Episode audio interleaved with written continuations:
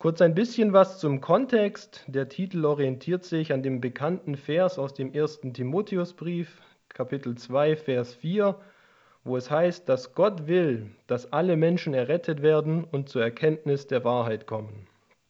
Das ist das Leitmotiv der heutigen Predigt. Ja, ich predige ja durch das Johannesevangelium und ich bin da im Kapitel 4 angekommen mittlerweile.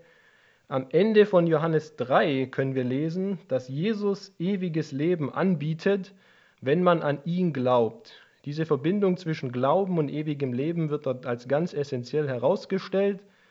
Und wir kommen jetzt zum Anfang von Johannes 4 dazu, dass Jesus nicht einfach abwartet, bis die Menschen zu ihm kommen, sondern er macht sich selbst auf den Weg und predigt gewissermaßen sich selbst, den Weg zum ewigen Leben.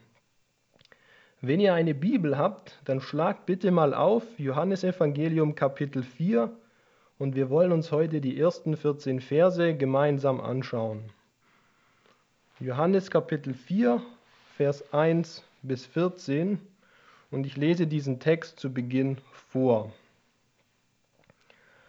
Als nun der Herr erkannte, dass die Pharisäer gehört hatten, dass Jesus mehr Jünger machte und taufte als Johannes, obgleich Jesus selbst nicht taufte, sondern seine Jünger, da verließ er Judäa und zog wieder nach Galiläa. Er musste aber durch Samarien ziehen. Er kommt nun in eine Stadt Samarias, genannt Sychar, nahe bei dem Feld, das Jakob seinem Sohn Josef gab. Es war aber dort eine Quelle Jakobs. Jesus nun, ermüdet von der Reise, setzte sich ohne weiteres an die Quelle nieder. Es war um die sechste Stunde. Da kommt eine Frau aus Samaria, Wasser zu schöpfen. Jesus spricht zu ihr, Gib mir zu trinken. Denn seine Jünger waren weggegangen in die Stadt, um